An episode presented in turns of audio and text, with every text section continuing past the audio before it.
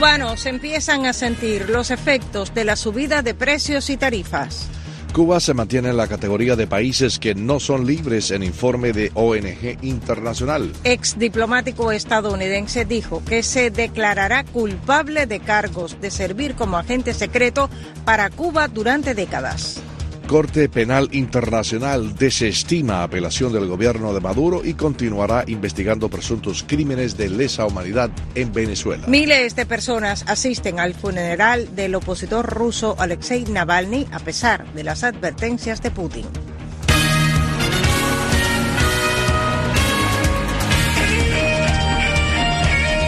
Radio Martí Noticias. 12 del mediodía, muy buenas tardes, bienvenidos a la información. Iniciamos ya este noticiero de Martín Noticias en esta emisión que corresponde al viernes primero de marzo de este año 2024. El equipo que estará acompañándoles está integrado por el ingeniero de sonidos Juan Pendaz, en la producción y dirección Elena Rodríguez, en la sala de redacción Ivette Pacheco, Yolanda Huerga y Jorge Jauregui frente a los micrófonos. Alfredo Jacomino. Y Ariane González. Vamos a iniciar con noticias que nos llegan desde Cuba.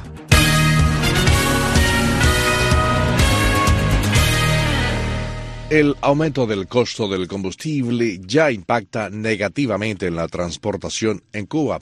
Tomás Cardoso tiene esta información. La entrada en vigor del aumento del costo del combustible en los servicentros estatales ya provoca afectaciones en la transportación en la mayoría del territorio nacional cubano, informaron residentes desde varias provincias a Martín Noticias. Desde La Habana, donde amaneció en 250 pesos el litro de petróleo, en la Bolsa Negra, el botero Rafael Alba Macías, que opera en la piquera del Parque del Curita, describe el escenario. Yo di recorrido por la mañana temprano y están todos los cupés cerrados. Ya desde ayer los particulares dijimos que iban a subir los precios. Bueno, ya ayer se estaba cobrando 100 pesos más el tramo. Eso va a ser un caos, un problema, porque todo el mundo no tiene dinero para estar pagando el pasaje, el precio que está. Ya la parada está llena, están los inspectores con los policías pagando un carro del Estado y la parada y montando a los pasajeros. Tratando de suavizar un poco las paradas. En el municipio capitalino de Maranao vive el independiente Enrique Díaz, donde ya hay serias afectaciones con el transporte por el aumento del precio del combustible. Se va a disparar en la bolsa negra del combustible, que es como se está abasteciendo la mayoría de los transportistas, y entonces imagínate ahora a cómo va a subir el precio del pasaje en la capital, se pondrá tensa la situación. Mientras que en las provincias del interior del país ya se siente el impacto con la medida. Y en la ciudad de Santi Espíritus ya alcanza los 350 pesos el litro de gasolina. Cuenta el comunicador independiente Adriano Castañeda. El AMIPIME, los productos agrícolas,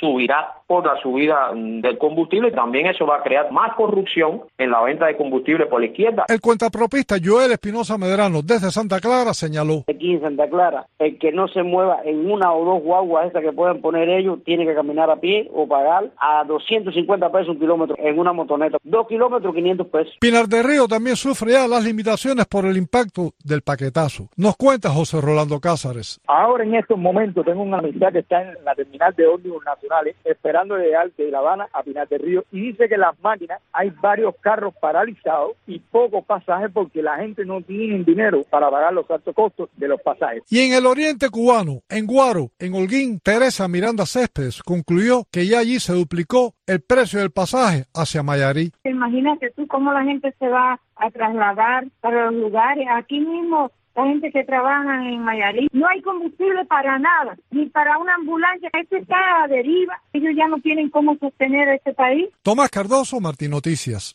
Y mientras están vaticinando un panorama más sombrío para el pueblo cubano con la entrada en vigor hoy de varias medidas del paquetazo económico, José Luis Ramos presenta los análisis y opiniones de tres periodistas independientes.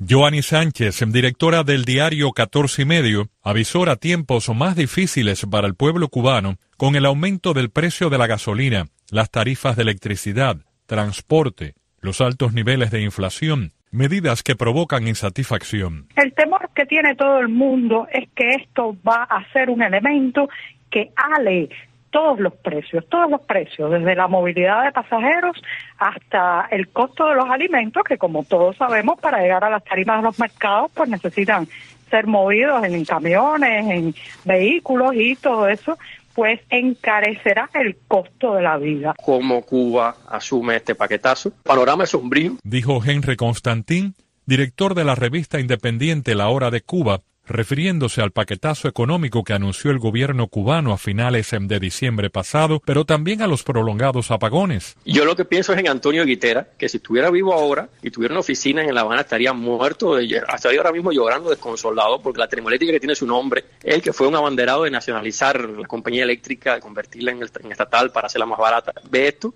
eh, yo creo que la depresión no se la quita nadie. Por su parte, el periodista José Luis Etán Estrada señaló que las nuevas medidas generan un debate sobre su eficacia y terror por su repercusión en la vida del pueblo cubano. Sí, realmente cuando ellos mismos reconocieron que este paquetazo de medidas va a contribuir a, la inflación, ya todo lo demás que viene es una película de terror. Y es un contexto sin comida, sin corriente, sin agua, sin energía, sin fuerza y con las ganas de sobrevivir del pueblo cubano, sin duda los más afectados seremos nosotros ver ya refleja en todo, todas las otras producciones y todos los otros sectores, va a repercutir mucho, hasta los carretones, hasta los coches de caballo aquí, principalmente en Camagüey. José Luis Ramos, Martín Noticias.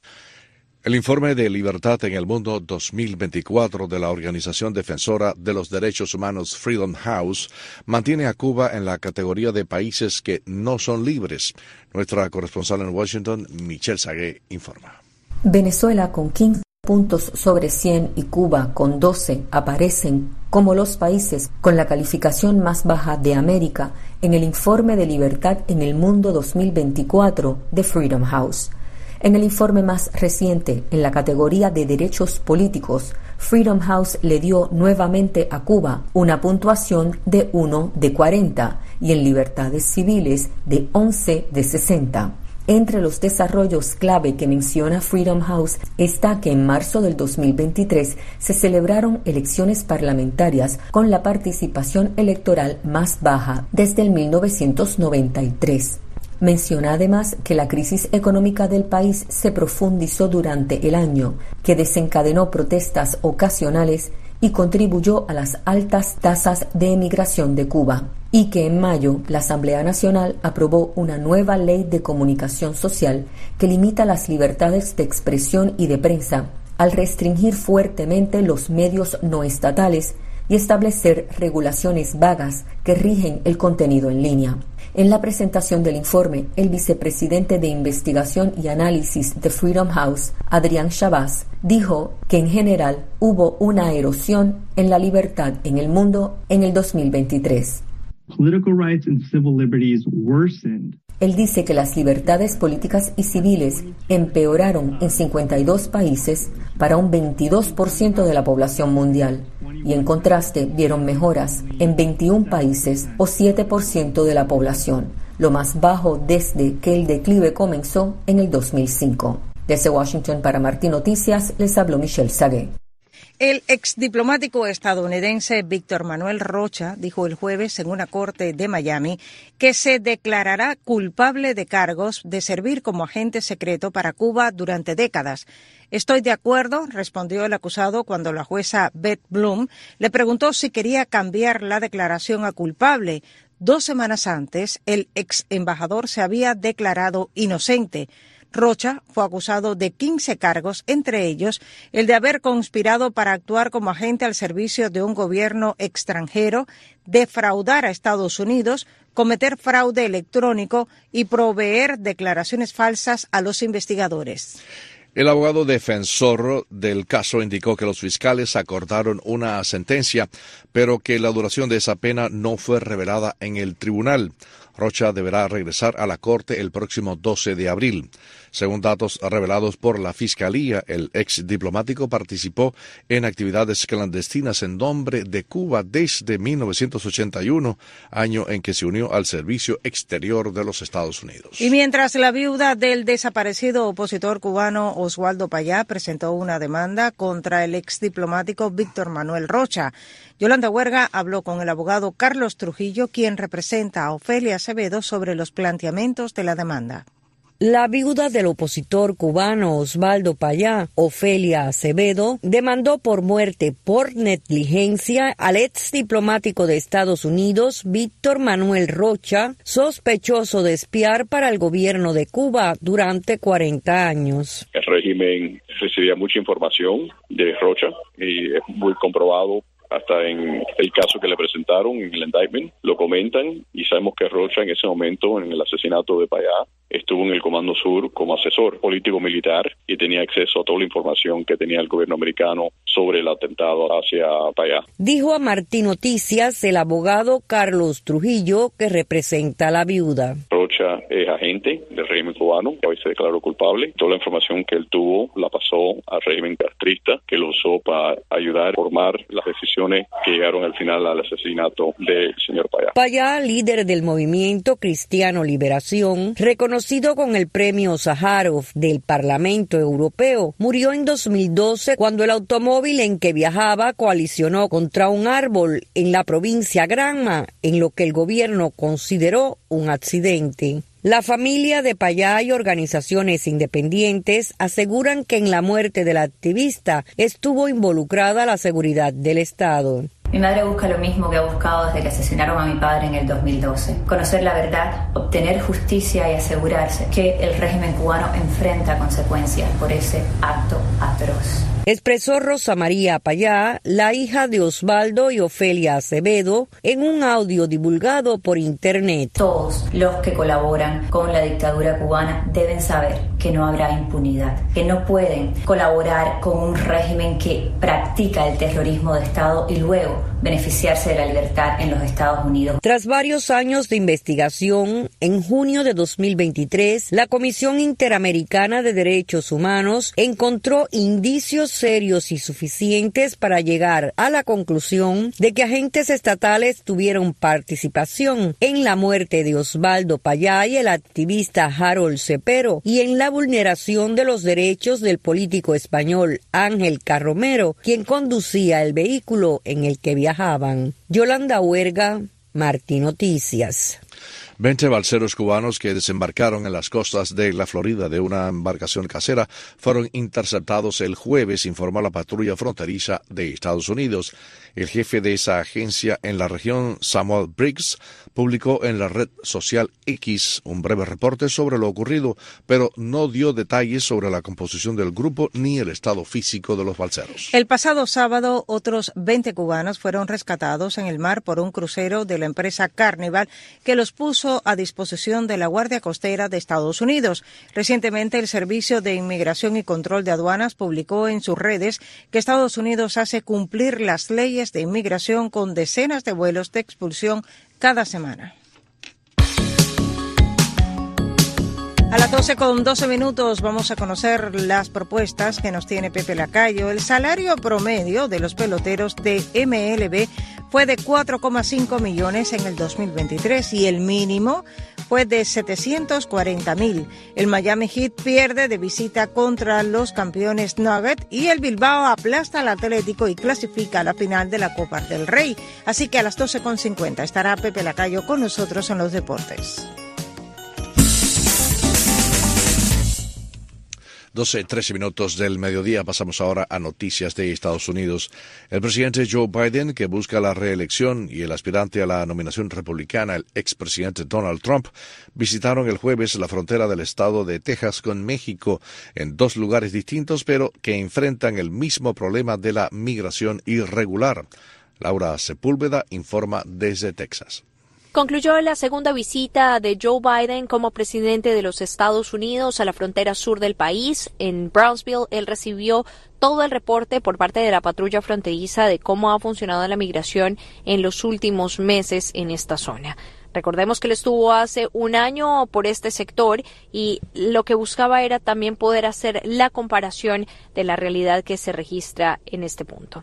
Es importante destacar que después de escuchar todos estos resultados, él hizo una invitación al expresidente Donald Trump para que se uniera a él en vez de oponerse o de buscar que el Congreso bloqueara la que él llama la ley más contundente en materia migratoria, haciendo referencia a este proyecto de ley que fue bloqueado aproximadamente dos meses atrás con el que se facilitarían más recursos para garantizar la seguridad de la frontera sur de Estados Unidos. Ante este llamado se pudo también presenciar o evidenciar el discurso del precandidato a la presidencia por el Partido Republicano Donald Trump, quien hizo presencia en Eagle Pass aproximadamente cinco horas y media de donde nos encontramos en Brownsville.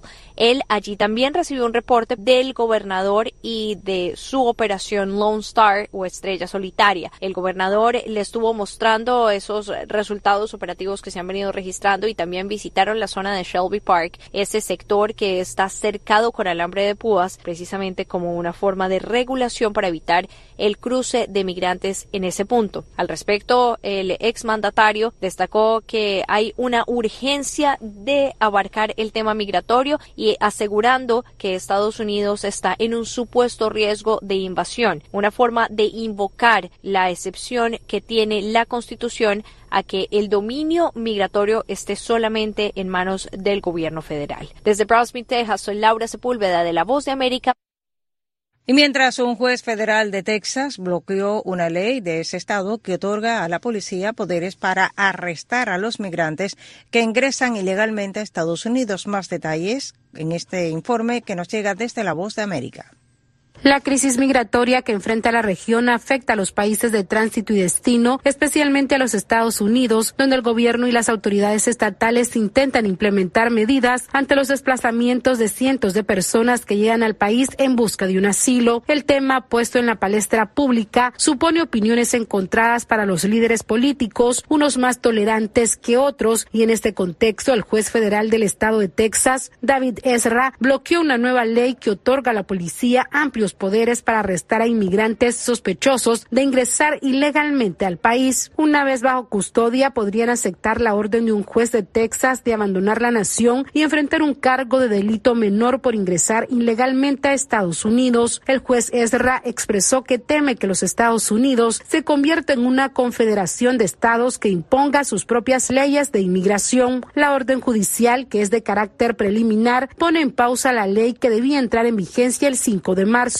expertos en temas de inmigración apuntan a que la decisión judicial podría interpretarse como una victoria del presidente Biden sobre la aplicación de la ley de inmigración, aunque advierten que es probable que los funcionarios de Texas apelen esta decisión. En tanto, los opositores calificaron la medida de Texas como el intento más dramático por parte de un estado de controlar la inmigración desde la ley Inmigración, Procuración de Justicia y Vecindarios Seguros, implementado en 2010 por el estado de Arizona y que se consideró como el principio de la radicalización de la estrategia para abordar el fenómeno migratorio. Las tensiones se han mantenido altas entre el estado de Texas y la administración Biden, especialmente sobre quién puede patrullar la frontera y cómo debe hacerlo, mientras las autoridades estatales han tomado medidas sin precedentes, como colocar una barrera flotante en el Río Grande o alambre de púas en ciertos sectores. Esta es una actualización de la sala de redacción.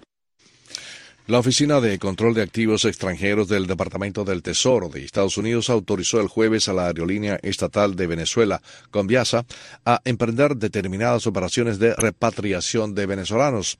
Excepto ciertas disposiciones, la licencia autoriza todas las transacciones normalmente incidentales y necesarias para la repatriación de venezolanos desde no estadounidenses en el hemisferio occidental a Venezuela y que sean exclusivamente para ese fin.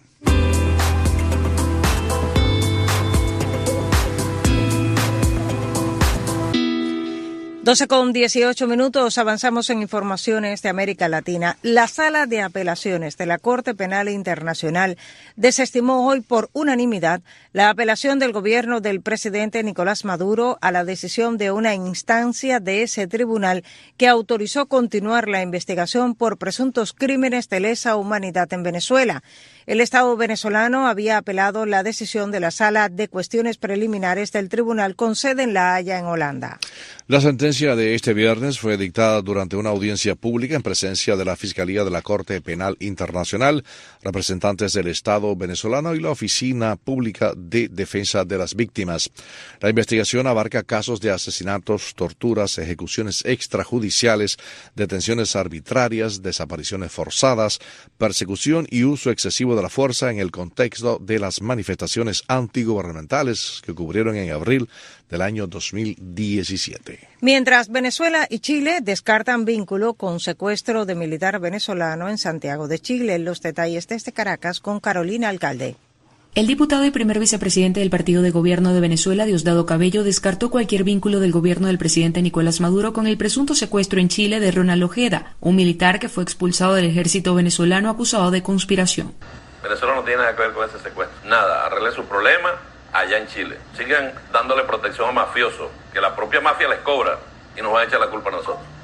Nada tenemos que ver. La duda ofende, la sola duda ofende. Carolina Toja, ministra de Interior de Chile, aseguró esta semana que las investigaciones sobre el caso registran avances que no pueden ser revelados para evitar perjudicar a la víctima y alertó que de confirmarse la hipótesis de una incursión de contrainteligencia resultaría gravísimo, pero admitió que forma parte de una posibilidad en el terreno de la especulación. En tanto, el subsecretario de Interior chileno, Manuel Monsalve, quien en enero visitó Caracas para firmar acuerdos de cooperación orientados a desarticular bandas criminales transnacionales, desmintió la publicación de un diario venezolano que señaló a la administración de Gabriel Boric de ser cómplice del hecho por solicitud del gobierno venezolano de una total mentira. Detrás de, de, la pregunta está que nos pusimos de acuerdo para cometer un crimen de secuestro y para vulnerar la soberanía del país, que nos pusimos de acuerdo para eso.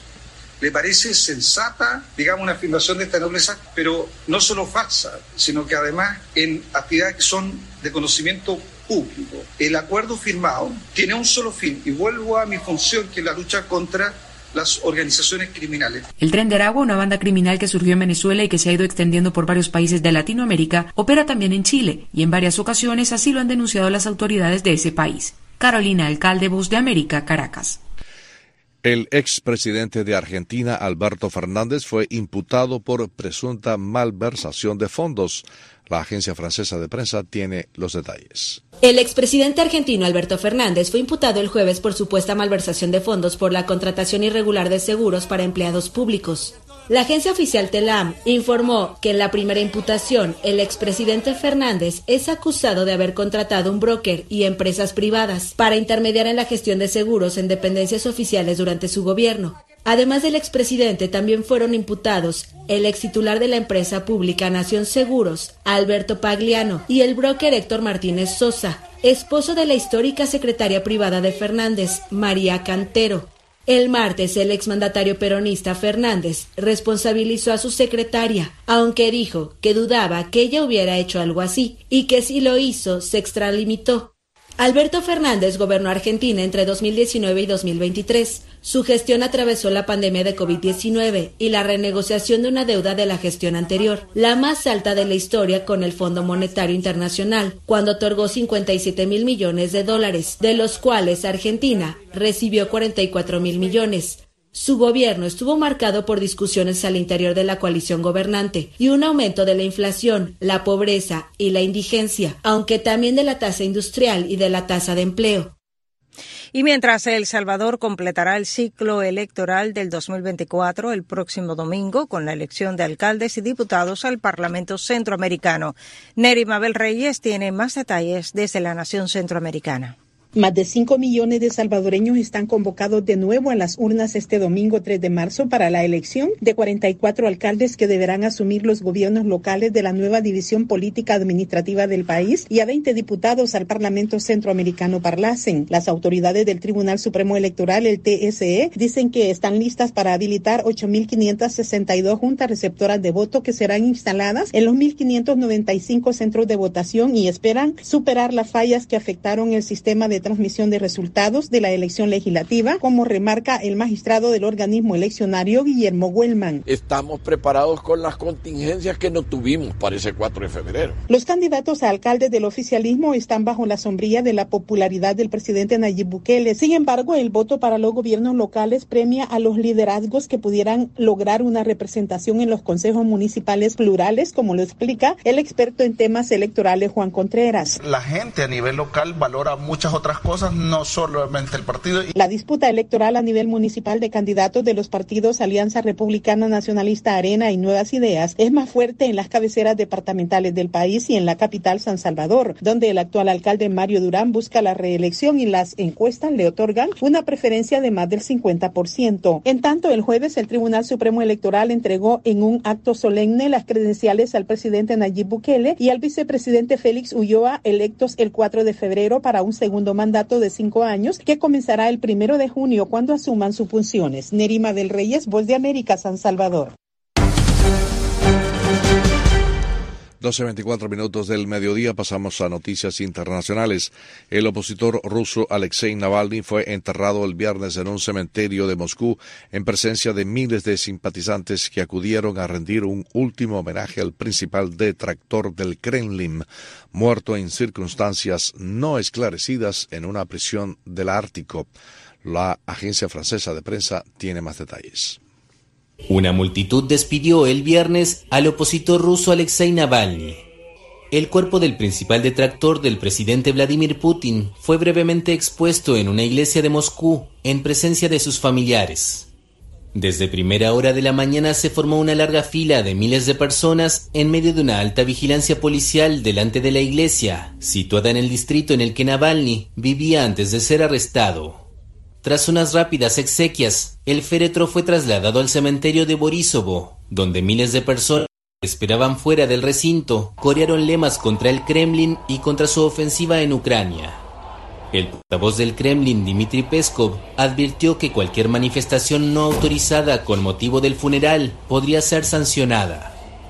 El funeral tuvo lugar dos semanas después de la muerte del opositor de 47 años, el 16 de febrero, en una prisión en el Ártico, en circunstancias todavía por esclarecer. Sus colaboradores, su viuda y los países occidentales acusan a Putin de ser responsable de su muerte, algo que el Kremlin niega.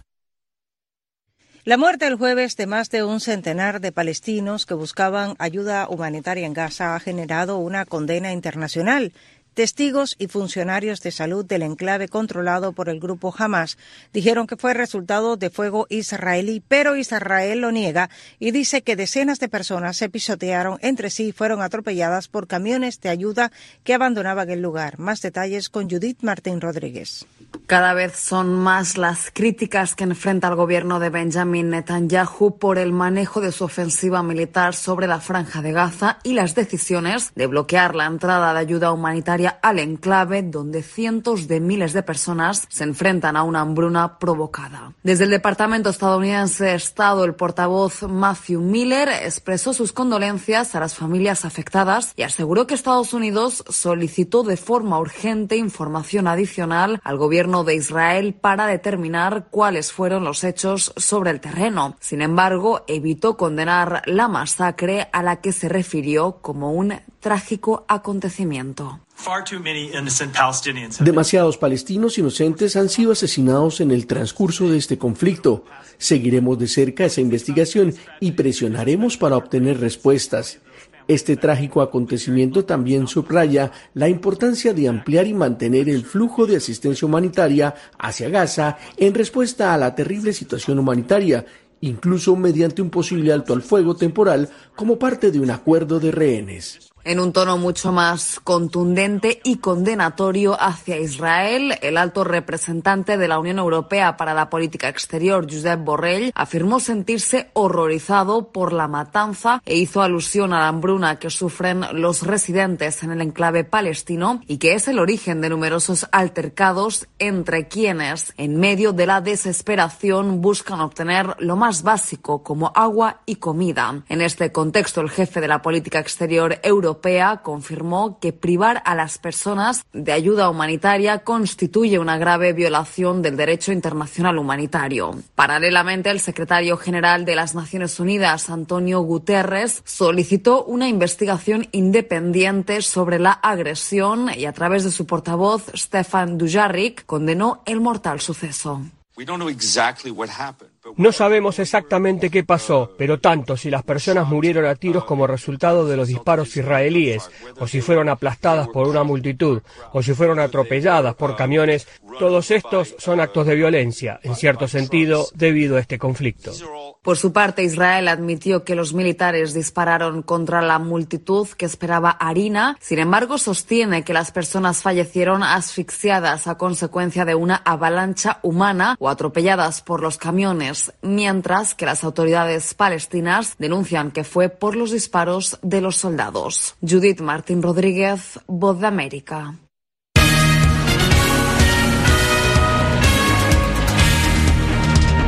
Así hemos llegado al final de esta primera media hora del noticiero del mediodía de Martín Noticias. Como siempre, gracias por acompañarnos en nuestras redes sociales. Mantenga la sintonía porque seguiremos con más informaciones a través de las frecuencias de Radio Martín. Buenas tardes, buen fin de semana.